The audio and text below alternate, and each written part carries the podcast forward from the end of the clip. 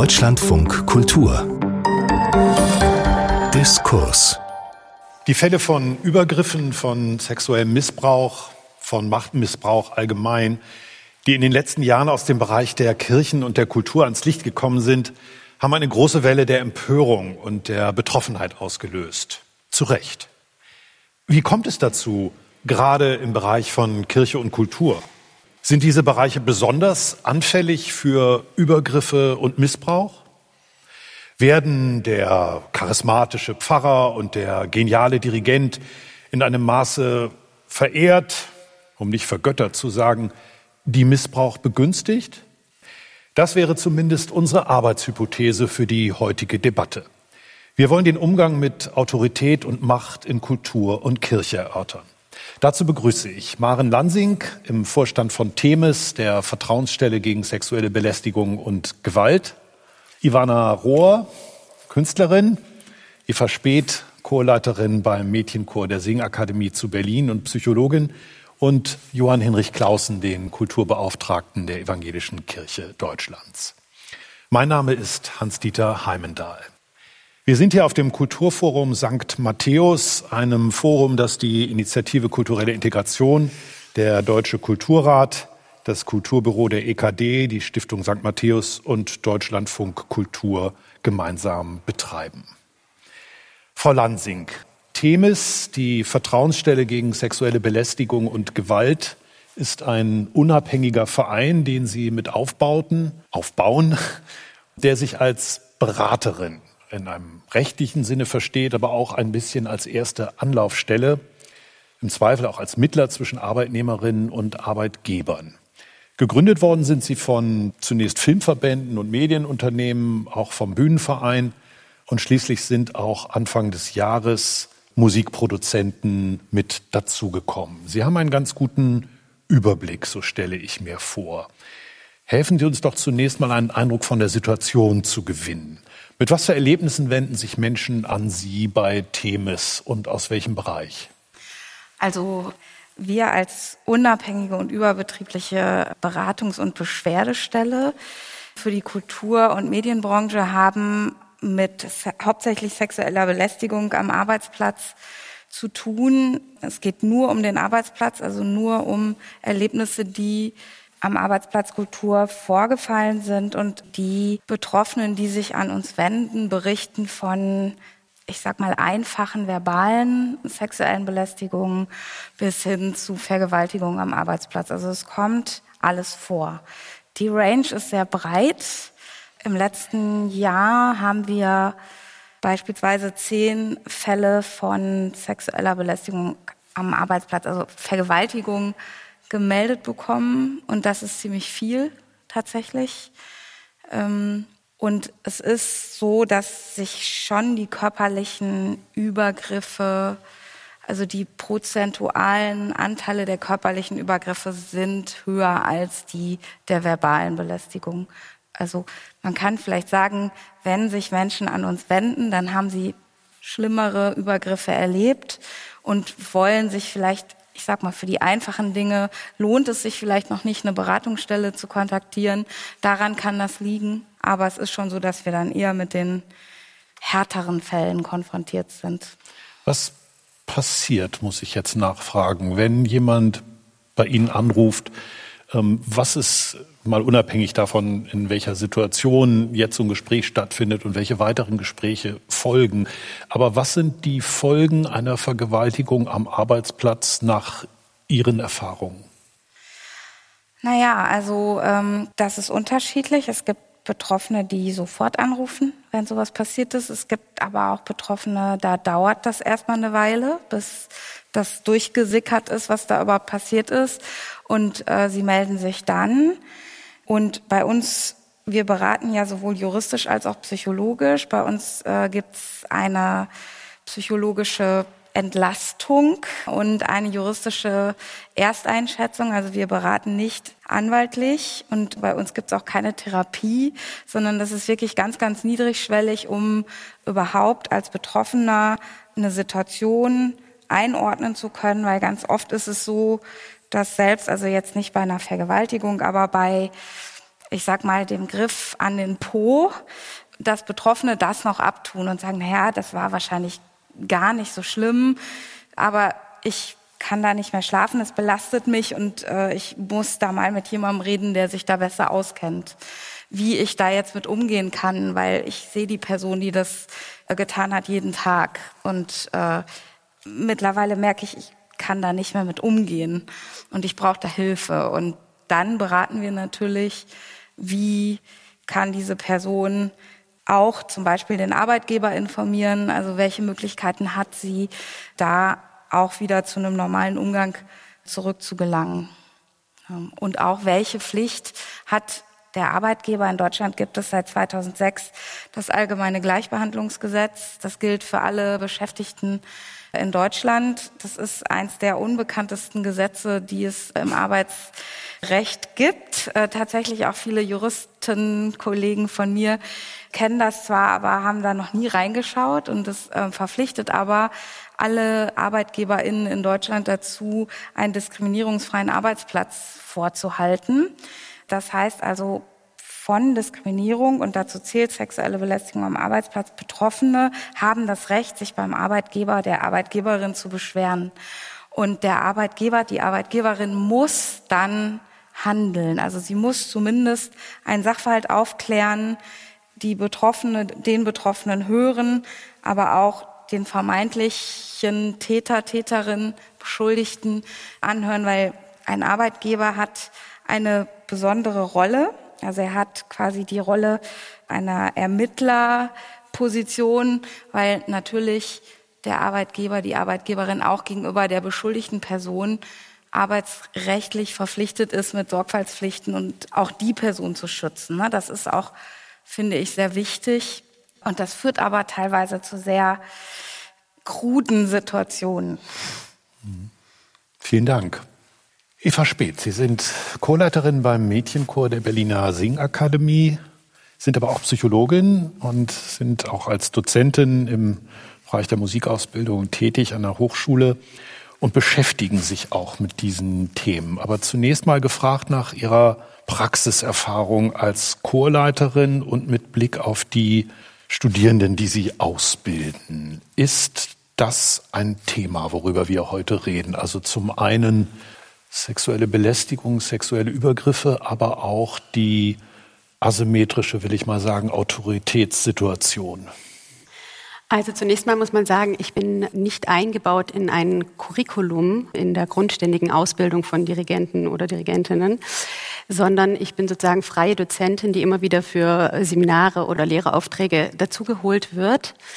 Und da ist es so, dass zunächst mal, also die Spitze des Eisbergs, also der Machtmissbrauch oder die Grenzüberschreitung, weniger thematisiert werden als Themen, die sozusagen ähm, das große Feld betreffen, den ganz einfachen Umgang mit Autorität. Also was mache ich mit dieser Anhäufung an Macht, die ich qua meines Amtes habe?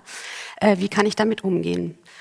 Und das Bewusstsein, würde ich sagen, bei der Studierendenschaft ist ziemlich breit aufgestellt dafür, überhaupt sich mit diesen Themen zu beschäftigen. Also es gibt viele hm, Studierende, die ähm, sich bewusst sind, dass sie Autorität sich erwerben müssen mit fachlicher Kompetenz und auch ein Amt dafür innehaben müssen, dass sie diese Autorität ausüben dürfen und dass sie eine Vision entwickeln mit ihrem, gemeinsam mit ihrem Chor.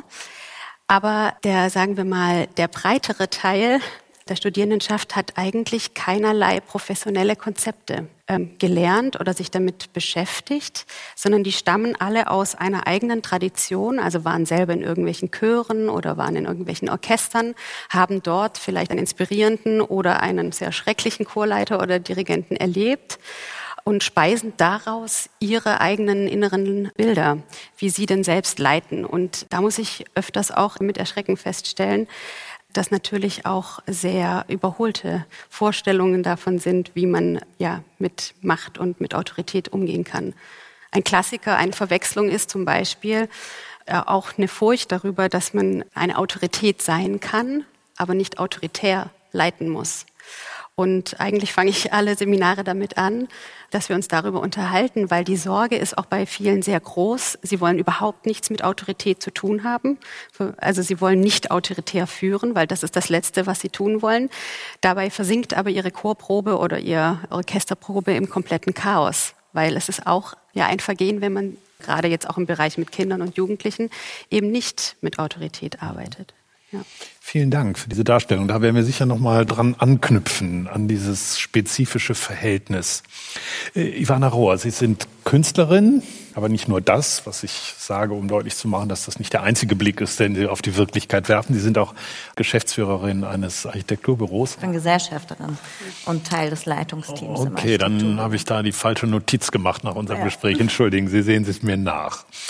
Aber zunächst mal vor allem, und deshalb haben wir Sie auch eingeladen, sind Sie Künstlerin und haben sich beschäftigt mit Fragen des Missbrauchs, gerade auch im Kontext der Kirche. Sie haben vor zwei Jahren am Dom in Brandenburg eine Arbeit gemacht, die hieß You're Not Alone, wenn ich äh, mir das richtig gemerkt habe. Ich bin jetzt ganz vorsichtig geworden.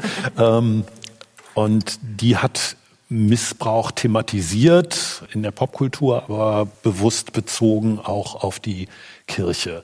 Wie sind Sie auf dieses Thema gekommen? Warum haben Sie das so aufgegriffen, Missbrauch und Kirche? Was hat Sie daran beschäftigt? Also die Arbeit hieß, es war die You Are Not Alone Karaoke Machine.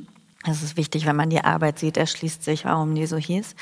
Ich war eingeladen als Künstlerin am Dom und ich war, vermute ich mal, eingeladen wegen der Arbeiten, die ich davor gemacht habe. Ich habe mich in meinem Meisterschülerinnenjahr mit dem Geniekonstrukt auseinandergesetzt. Es gibt eigentlich eine ganze Werkreihe, die heißt Fucking Genius, an der ich gearbeitet habe.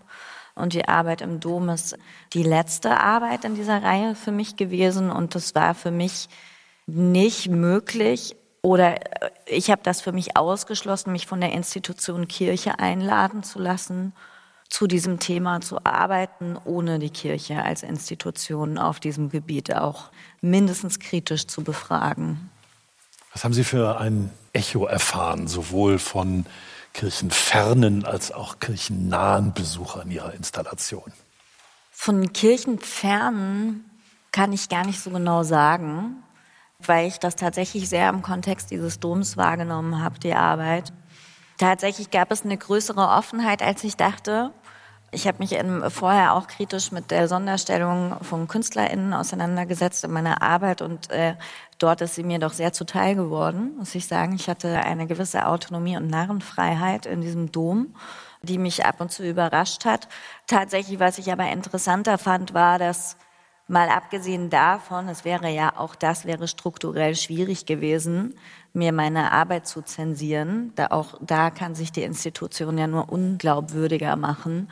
Was ich interessant fand, war, dass es doch eine recht große Offenheit im Nachgang in den Nachgesprächen gab aus der Kirche heraus, was dieses Thema angeht und auch eine, wie ich empfunden habe, eine gewisse Hilflosigkeit im Diskurs und überhaupt eigentlich eine Diskurslosigkeit, aber trotzdem eine Dankbarkeit eine Dankbarkeit ist vielleicht zu viel gesagt. Es ist schwierig mit Vokabeln in der Kirche. Ich war erstaunt über die Gespräche, die ich geführt habe, sagen wir es so, in der Kirche über dieses Thema. Und wir helfen jetzt hier heute der Sprachlosigkeit ja auch auf. Ja. Johann Hinrich Clausen, Sie sind Kulturbeauftragter der Evangelischen Kirche in Deutschland. Und Sie haben ein Buch herausgegeben, das heißt Sexualisierte Gewalt in der Evangelischen Kirche wie Theologie und Spiritualität sich verändern müssen, mit dem sie die Debatte, die sozusagen mit der vordergründigen Arbeit mit dem Thema Missbrauch angefangen hat, fortsetzen wollen oder fortsetzen helfen wollen. Sie sind Herausgeber des Buches und gibt eine ganze Reihe von Beiträgen. Auch einen von Ihnen selbst, in dem Sie Ihren eigenen Kontakt zu diesem Thema darstellen, und inwiefern Sie es beschäftigt hat. Mögen Sie uns davon erzählen und sagen, was Sie daraus für Schlüsse gezogen haben? Genau, also ich bin jetzt nicht der sozusagen Missbrauchs- oder Präventionsexperte bei uns in der evangelischen Kirche. Da gibt es ganz andere Kolleginnen und Kollegen. Aber ich hatte zwei Punkte. Einerseits hatte ich das große Bedürfnis eben an dieser Sprachlosigkeit oder auch an der sozusagen Einzel- und Strukturarbeit darüber hinausgehend äh, Fragen zu stellen, was heißt das eigentlich für uns? Was bedeutet das für uns? Ein paar Stichworte sind ja schon gekommen. Autorität, Macht, Struktur und so weiter. Und das verband sich bei mir aber auch mit eigenen Erfahrungen, also mittelbar, halbmittelbar, die mich dazu geführt haben, nochmal genauer hinzugucken und auch nochmal ein bisschen nachzurecherchieren. Denn was für die evangelische Kirche in besonderer Weise ein großes Schwerpunktproblem ist, ist, dass wir uns seit der Reformation und dann seit 68 als eine vor allem anti-autoritäre oder nicht autoritäre Institution verstehen. Dafür gibt es viele gute Gründe, das teile ich ja auch, finde ich auch sympathisch. Das vernebelt aber den Blick dafür, dass man eben doch auch selber Macht hat und wenn man sich selber das nicht eingesteht, dass man in einem hierarchischen Verhältnis ist, einem asymmetrischen Verhältnis, dass man Macht hat, wenn man sich das selber nicht eingesteht, sondern sozusagen aus dem Völlegefühl sozusagen des der antiautoritären Emanzipation arbeitet, dann kann es gerade in besonderer Weise zu Übergriffen und problematischen Verhaltensweisen kommen. Und das habe ich historisch so ein bisschen aufgearbeitet, weil natürlich für uns ein sozusagen Schwerpunktfall, das klingt jetzt komplex, das klingt jetzt ein bisschen abstrakt, aber natürlich gerade auch der sogenannte Missbrauch von links ein Thema ist. Also aus eben der Vorstellung heraus der sexuellen Emanzipation zugunsten von einigen und auf Kosten anderer eben bestimmte Grenzen und überhaupt das Thema Grenze insgesamt delegitimiert worden sind. Und da ist es für uns total wichtig, als evangelische Kirche jetzt nicht autoritär wieder zu werden, aber uns deutlicher bewusst zu werden, es gibt Machtverhältnisse, das kann auch legitim sein, aber man muss sie sich sehr genau angucken, man muss sie kritisieren können, man muss sie sich vor allen Dingen eben selber ehrlich ähm, darstellen, um dann mit ihnen angemessen arbeiten zu können. Das ist, war so ungefähr mein Impuls und das ist deshalb für mich wichtig, weil ich glaube, dass alle Institutionen und Branchen, die mit diesem Thema zu tun haben, jeweils ganz spezifische Versuchungen, Abgründe haben. Es gibt sozusagen Strukturen, die überall vielleicht vergleichbar sind, und dann gibt es aber immer noch mal so Spezialthemen für jede einzelne und für die evangelische Kirche ist das ein Thema neben dem Thema Barmherzigkeit, Nächstenliebe, also das ganze diakonische Feld, wo man sozusagen in einem guten Gefühl einem anderen helfen will und dabei natürlich auch ganz viele Grenzen überschreiten und verletzen kann. Sie hören das Kulturforum St. Matthäus zu Macht, Autorität und Gewalt in Kultur und Kirche mit äh, Johann Hinrich Clausen, dem Kulturbeauftragten der EKD, Maren Lansing, Justiziarin bei Themis der Vertrauensstelle gegen sexuelle Belästigung und Gewalt, mit Ivana Rohr, Künstlerin und mit Eva Speth, Co-Leiterin an der Singakademie in Berlin und Psychologin. Das eine Stichwort, das Sie genannt haben, möchte ich gerne aufgreifen. Spezifische Versuchungen und Abgründe. Das hat uns ja ein bisschen zusammengeführt hier, der Gedanke, dass das für beide Bereiche gilt. Frau Dansing, würden Sie das bestätigen? Also das geht jetzt nicht um, um sozusagen die wissenschaftlich harte Beobachtung, aber wenn Sie sich die Art der Fälle vor Augen führen und sich fragen, hätte das auch in einem Sportverein oder in der Schule passieren können? Ist das so? Sind in Kultur und vielleicht dann auch in Kirche besondere, spezifische Versuchungen und Abgründe? Also ich glaube grundsätzlich, da wo die Hierarchien sehr steil sind, ähm, kommt es auch zu Machtmissbrauch und Übergriffigkeit. Das liegt einfach in der Natur der Sache und ich glaube, das ist in der Kultur nicht anders als im Krankenhaus oder ähm, in der Kirche oder auch beim Sport. Überall da, wo Personen, also ich nehme jetzt mal den Sportübungsleiter beispielsweise, der dann auch vielleicht eine bestimmte Rolle hat, weil er besonders vergöttert wird von den Kindern, die äh, dort in der Gruppe sind, genauso wie das Regiegenie in der Kultur ne, oder in der Kunst wo alle sagen, ja Mensch, dieser Mann oder diese, also es gibt ja kein weibliches Genie, das ist ja auch ganz interessant, äh, wenn man sich... Frau Rohr nickt. Frau Rohr nickt, genau. Die Muse gibt es nur, ne? Genau, ja, aber das, ist, nur die Muse. das ist aber was ganz anderes von der Bedeutung mhm. als Genie. Und wenn diese Person dann einfach, also dieser Geniekult, der ja auch gerade in der Kultur sehr gepflegt wird, das macht es natürlich leicht. Und in der Kirche ist es auch so, wenn man, ich bin auch evangelisch tatsächlich und ich erinnere mich an meinen Konfirmandinnenunterricht. Ich hatte einen ganz, ganz tollen Pfarrer, der war wirklich großartig, aber es hätte ja auch genauso sein können, dass er diese Position in gewisser Weise ausnutzt, ne, weil wir haben alle an seinen Lippen geklebt, ne, so mit 14 und haben gedacht, toll, was, der erklärt uns hier die Welt, ganz großartig. Und jetzt mit meiner Ausbildung, mit meinem Job, den ich mache und mit meinen Erfahrungen, denke ich ganz oft dran zurück und denke, naja, was wäre gewesen, wenn der das irgendwie ausgenutzt hätte. Hätten wir uns da aufgelehnt, hätten wir das gesagt, hätte ich mich getraut, meinen Eltern das zu sagen, Mama, Papa, der hat das und das gemacht. Ähm, und genauso ist es eben auch in der Kunst, wenn, ich sag mal, junge SchauspielerInnen, wenn die die Chance haben, mit einem Regiegenie zu arbeiten, dann ist, also, dass man das sagt, was da passiert ist, das passiert ziemlich selten weil dieses Geschenk überhaupt mit diesem Menschen arbeiten zu dürfen, das so überwiegt, den Schmerz, den man da vielleicht erlitten hat, kundzutun. Und ich glaube, das verbindet halt so vieles. Beim Sport ist es so, man will die Gemeinschaft nicht zerstören, man möchte weiter zu der Gruppe gehören, man möchte lieb gehabt werden vielleicht auch. Und das macht es halt einfach so schwer, solche Erfahrungen anzusprechen im Kontext. Frau Rohr, Sie haben genickt. ja. Ja, also ich kann mich da anschließen und ich würde aber sagen, dass eigentlich der Kulturbereich und der Kunstbereich, würde ich sagen, doch nochmal spezifisch gefährdet ist. Für die Kirche kann ich das nicht genau sagen, da bin ich keine Expertin, da kenne ich mich nicht so gut aus, aber ich glaube, dass genau dieser Geniebegriff, dieses Geniekonstrukt, muss man sagen, dass es immer noch gibt. Das würde niemand, der irgendwas mit zeitgenössischer Kunst oder sonst irgendeiner zeitgenössischer Kultur zu tun hat, würde das wahrscheinlich so sagen. De facto ist es aber so, dass wir einen Geniekult haben in allen Genres und das macht für mich also ich sehe da einen kausalen Zusammenhang dazu, dass die Psychopathen- oder Soziopathendichte relativ hoch ist in der Branche. Also diese Geniesache, die ist so ausgedacht und die ist konstruiert und die braucht eine Glaubensgemeinschaft, ähnlich wie Religion. Ich habe dazu ein Buch gelesen von einem Psychiater aus den 50ern, Wilhelm Lange-Eichbaum. Das fand ich schon bezeichnend, dass er sagt, es ist auf jeden Fall ein Fall für sein Feld.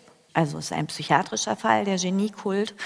Und er sagt, es braucht eben diese Glaubensgemeinschaft ähnlich. Es gibt sehr viele Ähnlichkeiten zwischen Glauben und dem Genieglauben in der Kunst. Die Gemeinschaft macht das Genie. Es hat selten was mit dem Können zu tun, sondern eigentlich immer sehr viel. Es ist verwoben mit der Person, dem persönlichen Lebensweg und dem Status. Es hat auch was damit zu tun, dass die Gemeinschaft sich darüber irgendwie selbst verifiziert. Und deswegen ist es ja so unfassbar schwer, ein Genie in Frage zu stellen erst recht aus einer, könnte ich mir vorstellen, erst recht, also es ist sowieso schon schwer, ein Genie in Frage zu stellen. Wenn man jetzt aber Opfer eines Übergriffs wird, wird es nahezu unmöglich, weil man kann den, also es ist klar, dass man Gegenwind bekommen wird. Und das ist hochproblematisch. Und deswegen ist es auch hochproblematisch, dass das weiterhin so ist, dass wir in der Kunst und Kultur diesen Geniebegriff haben, der sich ja irgendwie auf paradoxe Weise noch so ineinander verschraubt gegensätzlich, weil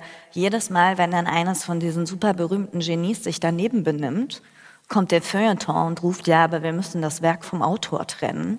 Und das, führt, das macht es ja noch absurder. Also das ist ja auch so eine überholte Kulturtheorie, die zu nichts führt außer Schlechtem, außer zu Verantwortungslosigkeit. Jetzt bin ich natürlich Sorry, auch kein, auch kein Experte für den Geniebegriff, aber ich stelle mir vor, dass eine Dirigentin genauso wie ein Dirigent und im Zweifelsfall auch der Vorturner eines Theaterensembles, ja, wenn ich mir die jetzt mal so in so einer kollektiveren Sortierung vorstelle, Autorität brauchen im Sinne von Akzeptanz, im Sinne von Wertschätzung für das, was sie als künstlerische Persönlichkeiten in die Waagschale werfen. Das muss ja alles noch gar nichts mit einer sexuellen Dimension dieser Beziehung zu tun haben, ja, sondern sie hätte zunächst mal nur was zu tun mit einer künstlerischen Autorität und das ist ja eine Art von Vorschussautorität, ja, das ist ja keine, die ich jetzt geliehen bekommen habe, um wie ein Schiedsrichter einen bestimmten Prozess zu überwachen, der von vornherein in seinen Schritten klar ist, ja, sondern es hat immer was zu tun mit einer Persönlichkeit, die sich da auch einbringt. Frau Speth, ich gucke zu Ihnen. Sie haben zu tun mit dieser Konstellation und haben das eben auch schon anklingen lassen, dass es ohne Autorität zumindest mal im Chorleitungsgeschäft schwierig ist. Ähm, wie kriegt man denn diesen Weg hin, sich da als Person durchaus einzubringen, ohne eine Form von sprechen wir einfach zunächst mal nur von Autoritätsmissbrauch. Das mhm. muss ja noch keine sexuelle Dimension haben von vornherein.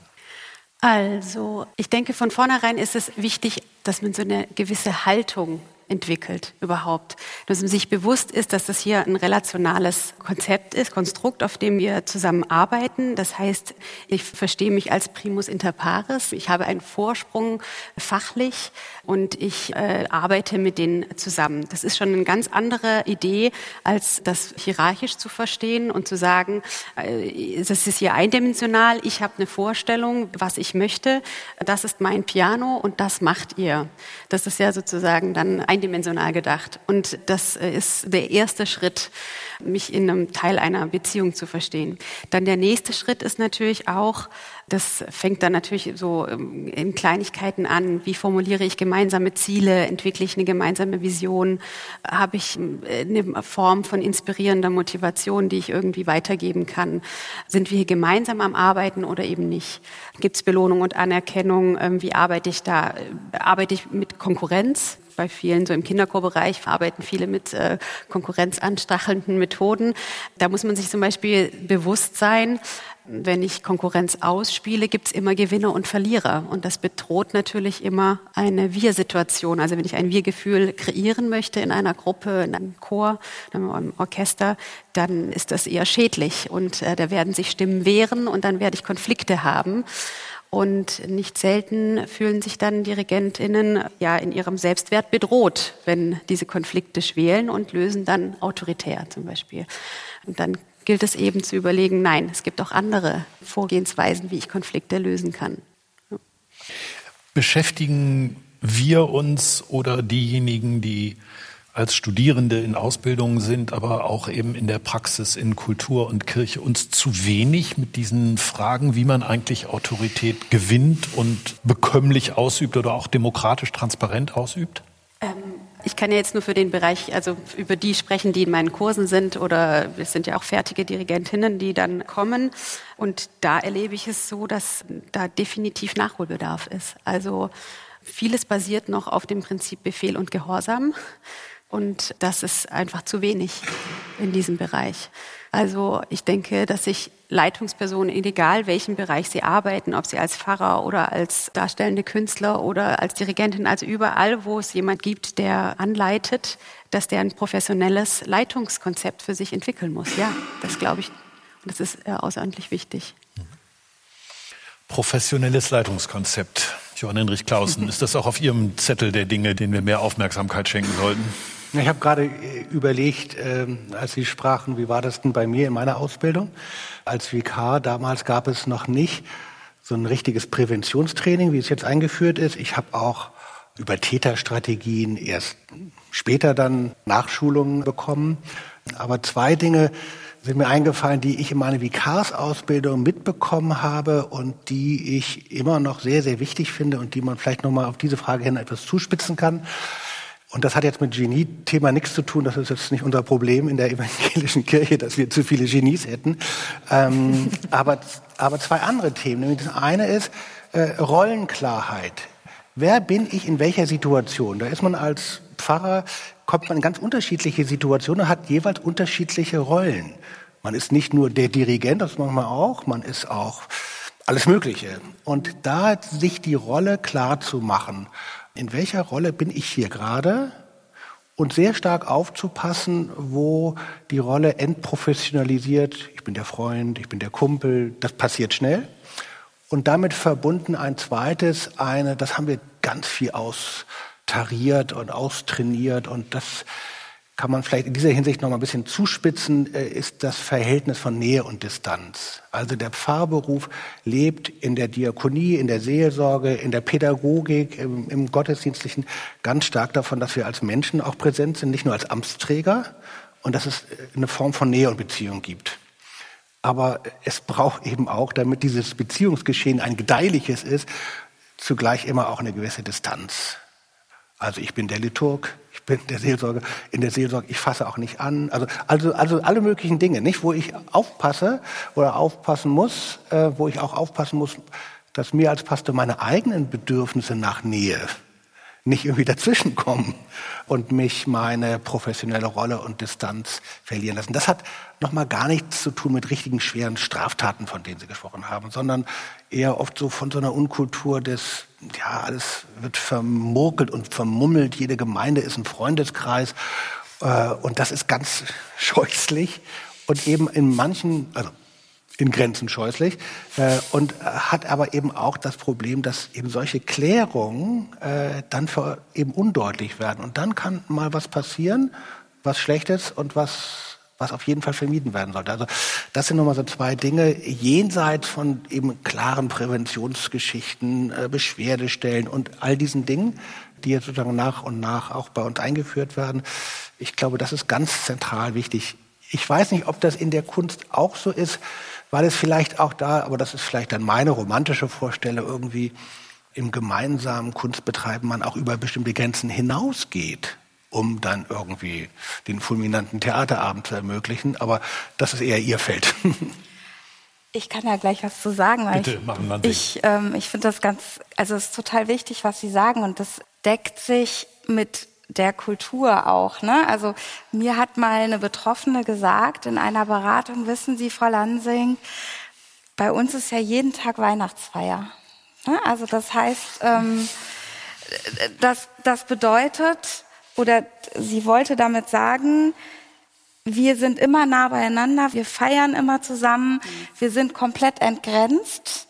Ne? Es, ist, es sind immer Ausnahmezustände. Also es ist nie so, dass Grenzen klar sind. Das ist immer so, man probt, danach geht man in die Kneipe und trinkt Bier zusammen. Ne? Also es ist äh, Alkohol. Ne? Es ist so, also ich als Juristin, äh, ich sag dann immer, na ja, in der Bank, wenn ich nach Hause gehen würde, dann geht man nicht mit dem Kollegen direkt in die Kneipe jeden Tag probt man aber, ist es ganz oft, da gehört es dazu, da sitzt man danach noch zusammen, man trinkt irgendwie was man ist entgrenzt und Narrative, die schon sehr, sehr lange immer weitergegeben werden, werden dann auch weitergegeben.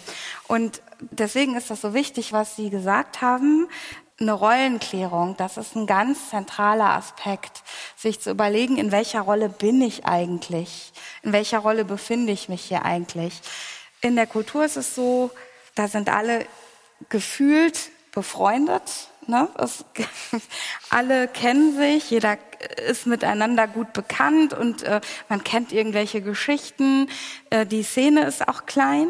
Also es, äh, man ist ja quasi so ein fahrender Geselle. Ne? Man spielt in der einen Spielzeit an dem Haus, äh, dann ist man Gast an dem nächsten und man kommt ziemlich rum. Oder wenn man einen Film dreht, dann hat man 23 Drehtage vielleicht irgendwo ist da und einen Monat später bei der nächsten Produktion mit anderen Kollegen und die aber auch die anderen wieder kennen und so entsteht da so ein Knäuel von irgendwelchen Beziehungen miteinander und man kann sich nicht vernünftig abgrenzen. Und diese Glaubenssätze, ah, das haben wir doch immer schon gemacht, wir sind doch immer schon miteinander in die Kneipe gegangen, das gehört doch einfach dazu. Äh, wenn man das dann anzweifelt, wenn man sagt, hm, eigentlich würde ich jetzt gerne nach Hause gehen, ich will gar kein Bier, habe jetzt gearbeitet, dann wird einem suggeriert, wieso gehst du denn nach Hause? Das ist aber komisch. Wir gehen doch immer alle zusammen in die Kneipe und trinken Bier. Und man fühlt sich dann gleich so aussätzlich und nicht zugehörig. Also man sprengt irgendwelche Dinge, die immer schon so waren. Und da ist es einfach total wichtig, dass man reflektiert in bestimmten Positionen und dass man dann, so dass der Regisseur oder der Produzent auch sagt, okay, Wer nach Hause gehen will, geht nach Hause. Das ist ja gar kein Problem. Und wer mit in die Kneipe will, geht mit in die Kneipe. Und nicht, dass immer dieses, wir müssen alles zusammen machen und ständig ist eben dieses Weihnachtsfeiergefühl. Da, was es auch schwierig macht, Dinge anzusprechen, die nicht gut laufen. Also ich rede jetzt nicht von Straftaten, sondern eben von diesen machtmissbräuchlichen, leicht übergriffigen Dingen, vielleicht komische Sprüche, die man gar nicht vielleicht auch so bedacht hat, aber die trotzdem auf einen komischen Boden gefallen sind. Es ist dann schwer, in einer Freundesklicke zu sagen, mir gefällt das aber nicht, dass du mich immer du sexy, du, du ne, nennst, sondern das, das sagt man dann nicht, weil man denkt, ups, ich zerstöre hier die gute Dynamik. Und deswegen ist es einfach so wichtig, diese Rollenklarheit zu haben, ähm, immer. Also ich sage das zum Beispiel auch, ich berate wahnsinnig viele Unternehmen, die, wenn die einen Fall von sexueller Belästigung haben, dann gar nicht wissen, wie gehen wir da eigentlich mit um. Ne, dann, dann entwickelt sich so plötzlich so, oh mein Gott, wir haben einen Fall, was machen wir jetzt? Hilfe, Hilfe, Hilfe, Hilfe. Ich rufe mal bei der Themis an. Und, und was ja sagt, schon mal eine ganz gute Idee ist. Das ist eine gute Idee, klar. Aber ähm, anstatt vernünftig sich zu überlegen, dreimal zu atmen und zu überlegen, was machen wir jetzt als erstes und welche Rolle habe ich eigentlich in diesem System, äh, kommen dann so ganz viele Dinge wie, ja, aber der ist doch hier so ein Liebling am Haus, da kann doch sowas gar nicht passiert sein. Äh, und wir sind doch auch schon seit Jahren befreundet. Ne? Also das, das kann ich mir gar nicht vorstellen. Außerdem ist er verheiratet, das hat er doch gar nicht nötig. Also da kommen dann so ganz viele Dinge zusammen. Und naja, vielleicht ist sie auch ein bisschen empfindlich, gerade von der Schauspielschule, die weiß noch nicht, wie das so funktioniert am Haus. Ne? Da werden so Dinge miteinander vermischt und wenn eben die Rollen klar sind, ne? wenn man halt weiß, okay, ich bin jetzt hier in der Rolle des Arbeitgebers, ich bin jetzt nicht in der Rolle des Freundes, ich bin jetzt nicht in der Rolle des Arbeitskollegen, sondern ich bin in der Rolle der Führungskraft und ich habe eine Verpflichtung hier vernünftig Dinge einfach zu betrachten, dann wäre das sehr, sehr hilfreich, auch für viele. Ähm, für Vielen Dank. Frau Rohr. Ja, ich höre das und denke, hm, ich weiß nicht, ob es in der Kunstwelt nicht nochmal anders ist. Nach meinem Gefühl ist da der ökonomische Druck oder das ökonomische Ungleichgewicht noch viel größer als in anderen Kulturbranchen. Also da wirkt unfassbar viel Geld in einem Markt. Der, sehr wenige Leute haben da Zugriff und Einfluss drauf. Also es gibt Galeristinnen, es gibt SammlerInnen und dann gibt es so ein paar berühmte Menschen, die davon leben können und der Rest lebt in prekären Verhältnissen auf beiden Seiten, auch auf der Sammlerin- und Galeristinnenseite. Und wenn ich Ihnen beiden aber so zuhöre, denke ich, ja, das verstehe ich alles und das setzt aber voraus, dass keine Absicht dahinter steckt, hinter einem Machtmissbrauch jeglicher Art. Und ich glaube aber, dass es diese Absicht häufig gibt. Und ich finde, dass es sehr, sehr häufig man hinterher als Entschuldigung genau diese Rhetoriken hört. Ich wusste nicht, dass ich da eine Grenze überschritten habe. Das war mir nicht klar. Es war, also das funktioniert irgendwie auch als Entschuldigungsmechanismus total gut. Und das finde ich schwierig daran und das finde ich hat dann doch wieder was mit diesem Sonderstatus zu tun, wo man denkt, genau, was unterscheidet denn das Theater von der Bank? So, wie kommt denn überhaupt ein Mensch im Theater darauf, dass er sich anders benehmen könnte oder andere Regeln für sie oder ihn gelten als in einem normalen Job? Und ja, also Sie würden im Kern das unterstreichen, dass es was mit dem Rollenverständnis zu tun hat, dass das eigentlich auch sowas ähnliches wie ein, ein Schutzprogramm wäre. Ja, ja, das hat was mit dem Manchmal hat das was mit dem Rollenverständnis zu tun oder mit dem Rollenmissverständnis und manchmal hat das aber auch mit dem Privileg der Rolle zu tun, dass ja. jemand ausspielt. Ja. Und zwar in alle Richtungen. Frau Lansing, Sie hatten das vorhin auch erwähnt. Sie hatten gesagt, steile Hierarchien, das würde den Kulturbereich auszeichnen.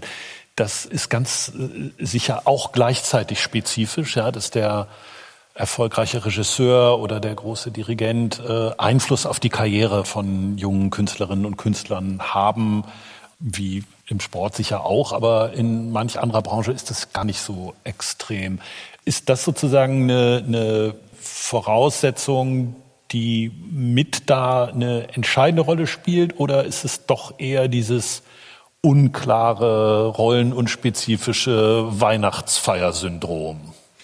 Also ich glaube, das spielt beides da rein. Also es spielt einmal das, was Frau Rohr auch gesagt hat. Es gibt sehr, sehr viele KünstlerInnen, die in sehr prekären äh, Situationen leben. Es gibt welche, die sehr gut leben können davon, aber es gibt halt auch sehr viele, die nicht gut davon leben können, äh, die um Jobs kämpfen müssen, die einfach nicht in einer großen Anzahl vorhanden sind. Also das heißt, die, der Konkurrenzdruck ist wahnsinnig groß und deswegen machen vielleicht auch manche Dinge, die andere dann nicht machen und dann hat die Person, die das einfordert, hat dann schon wieder gewonnen, weil sie wieder jemanden findet, der das dann macht. Ne? Also das muss man auch einfach äh, so sehen und ich und dadurch werden solche Positionen halt bekommen halt einfach eine sehr große Überhöhung. Ne? Also dadurch, dass die bestimmen können, also wie Harvey Weinstein zum Beispiel, ne?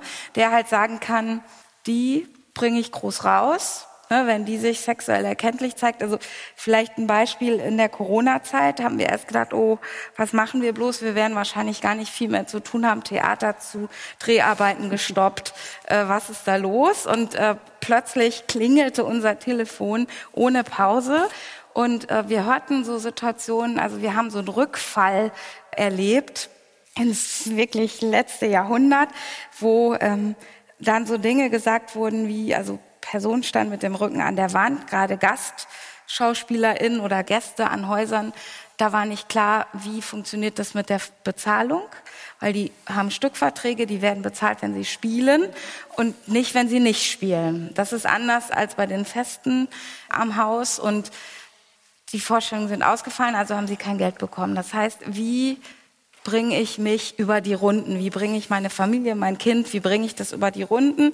Da gab es große, große Ängste, weil man ja auch nicht wusste, wann geht's wieder los. Es war ja, niemand kannte Corona. Und dann sind so Dinge aufgetreten, dass dann so Angebote gemacht wurden wie, wenn du dich sexuell erkenntlich zeigst, können wir darüber reden, ob ich dir was zahle. Ne? Also so, vermehrt solche Angebote kamen. Mhm. und das hat uns total erschreckt in der Beratungsstelle, weil wir dachten, da sind wir über diesen Punkt, sind wir schon lange hinweg. Sind wir aber nicht gewesen, weil es meldeten sich dann immer mehr aus unterschiedlichen Regionen mit derselben Sache und äh, Personen, die sich erzürnt haben, gesagt haben, habe ich natürlich nicht gemacht. Ich bin da rausgestürmt, gesagt, der soll das selber machen. Und andere, die es aber getan haben und sich ganz schlecht gefühlt haben, weil sie einfach gedacht haben, Mist, ich muss das jetzt mitmachen, weil wie soll ich die Suppe für mein Kind kaufen? Und da gab's wirklich einen großen, nochmal so einen großen Rückschritt. Und ich glaube, das ist eben in dieser Branche, was Frau Rohr jetzt auch so sagt, dieses prekäre, dieser Druck, freundlich sein zu müssen, um überhaupt einen Job zu bekommen, um überhaupt anerkannt zu werden, um auch gesehen zu werden. Der ist einfach wahnsinnig groß und eben nicht nur bei der Schauspielerei, auch beim Tanz, auch in den Orchestern. Die Plätze sind rar gesät. Und wenn man da einen ergattern kann, ne, dann, dann gibt man den nicht so schnell wieder her und ist auch bereit dafür, wirklich sehr, sehr viel in Kauf zu nehmen. Und da muss man einfach Kontrollmechanismen vielleicht einführen, da muss man andere Narrative einführen, da muss man vielleicht auch über Kodizes reden, die eine Branche sich gibt und über die man regelmäßig spricht. Solange man immer einen findet, der das dann noch macht, ne, dann ist es einfach wahnsinnig schwer, solche Sachen abzustellen. Ich finde, man muss aber auch über Konsequenzen reden. Ja, das also, und das ist ja das Problem mit allen Institutionen, also ob wir jetzt Kultur oder Kirche nehmen als Institution, die sich ja hier heute quasi treffen.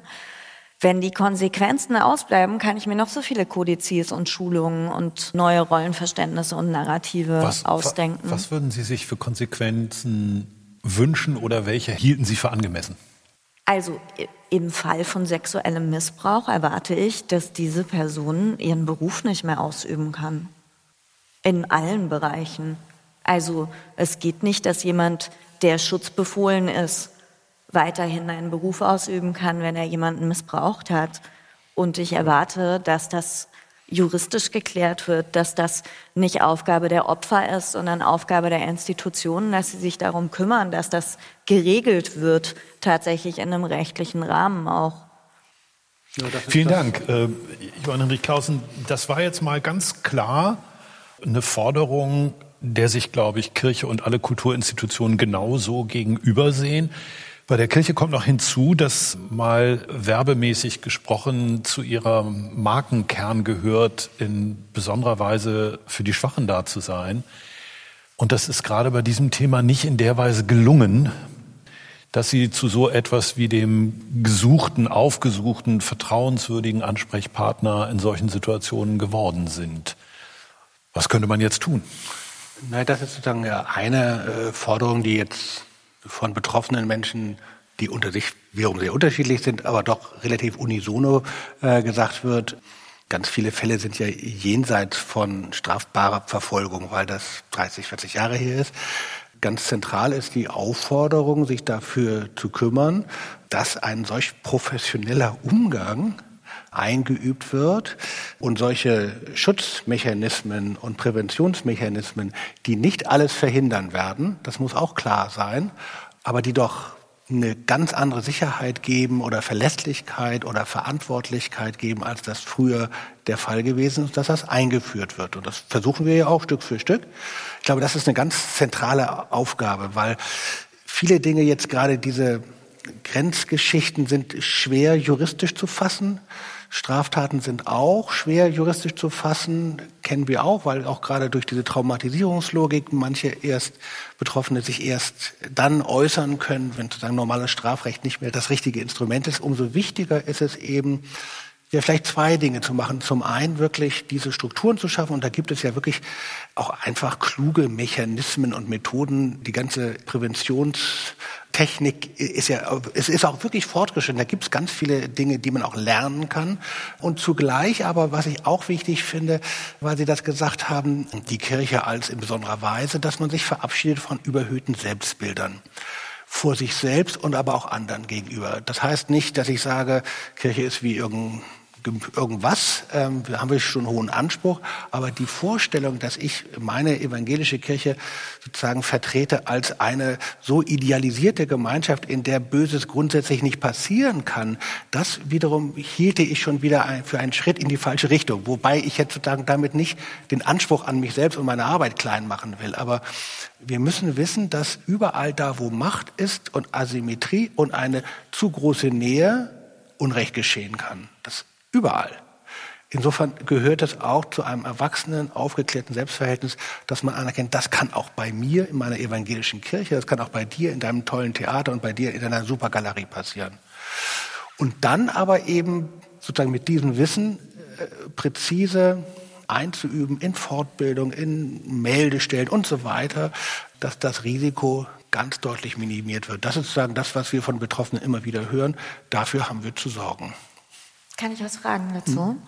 Ist es denn so in der evangelischen Kirche, dass das außerinstitutionell geregelt wird, wenn sich jemand mit einem Missbrauchsvorwurf äußert? Also, weil das Problem, als ich damals meine Recherche gemacht habe für die Arbeit am Dom, war ich ehrlich gesagt relativ erschrocken darüber, wie das Kirchenrecht der Institution, mindestens der katholischen Kirche, und dieses innerinstitutionelle Verhandeln von solchen Fällen und Strafbarkeiten und so weiter, wie das gar nicht nach außen dringt, dass das ein Großteil des Problems ist. Ist es denn jetzt so, wenn Sie sagen, es gibt da neue Kodizes und irgendwie Regelungen, dass man vielleicht einfach sagt, wie Themis ist ja zum Beispiel auch so eine außerinstitutionelle Stelle, das macht ja Sinn, ne? dass man sich vielleicht außerhalb der Institution versucht, diese Fälle zu regeln. Ist also das in der Kirche auch so? Es gibt schon auch Unterschiede zwischen evangelisch und katholisch. Das gut, und ja. ein sozusagen katholisches Kirchenrecht ist, würde ich sagen, schwer vergleichbar mit dem, was wir als evangelisches Kirchenrecht haben. Wir haben als Körperschaft öffentlichen Rechts, Sie werden das noch besser beschreiben können, natürlich Möglichkeit, bestimmte Gesetze zu fassen. Das sind dann sozusagen eigene Rechte. Wir haben auch ein eigenes Disziplinarrecht. Aber wir haben sozusagen stehen voll und ganz sozusagen innerhalb des Rahmens dieses Rechtsstaats. Also alle Straftaten, die bei uns begangen werden, müssen an die Strafverfolgungsbehörden äh, weitergemeldet werden. Das ist gar keine Frage. Und da muss es auch für gesorgt werden, dass das auch geschieht. Wenn es nicht geschieht, hat das jetzt nichts damit zu tun, dass wir ein so übersteigertes Rechtsverständnis hätten, dass unser Kirchenrecht über dem weltlichen Recht stünde. Das ist jetzt nicht unser Thema unser Thema ist, wird genau hingeguckt und wird genau gemeldet. Und da gibt es ja zwei unterschiedliche Dinge. Einmal geht man richtig direkt an die Strafverfolgungsbehörden oder an die Polizei. Oder aber, und das gibt es eben bei uns auch, EKD kann man auf die Website gehen und Landeskirchen auch, gibt es eben Hilfetelefone oder Meldemöglichkeiten, wo man das mit unabhängig von der Kirche finanzierten, aber von der Kirche institutionell getrennten Einrichtungen also wenn man ein schlechtes Gefühl hat oder eine schlechte Erfahrung oder richtig etwas massiv Unrechtsmäßiges erlebt hat, dann kann man sich dort hinwenden. Das ist relativ transparent, finde ich, auf den Websites geregelt. Da muss man auch nicht lange suchen. Inzwischen war aber auch ein längerer Weg. Und sich dann beraten lassen, was ist jetzt, so wie Sie es machen, nicht? Was ist jetzt der Weg? Gehe ich damit tatsächlich, ist das jetzt eine Straftat gewesen oder, oder wie gehe ich damit eigentlich um? Wie sortiere ich das? Das hat aber jetzt mit mit solchen Fragen wie, gibt es ein evangelisches Kirchenrecht, das über dem weltlichen Strafrecht stünde, nichts zu tun. Das ist, glaube ich, würde ich sagen, eine andere Debatte. Haben die letzten Jahre dann doch auch vieles bewirkt? Wenn ich so darüber nachdenke, dann stelle ich mir vor, dass die Tatsache, dass jemand wie Harvey Weinstein so in dieser Weise ein Paria geworden ist, muss einen Unterschied machen für diejenigen, die jetzt als junge Nachwuchsschauspielerin, Musikerin in die Rollen kommen, vorspielen und versuchen, einen Weg zu finden. Haben die ein anderes Selbstbewusstsein, eine andere Rollenklarheit gewonnen?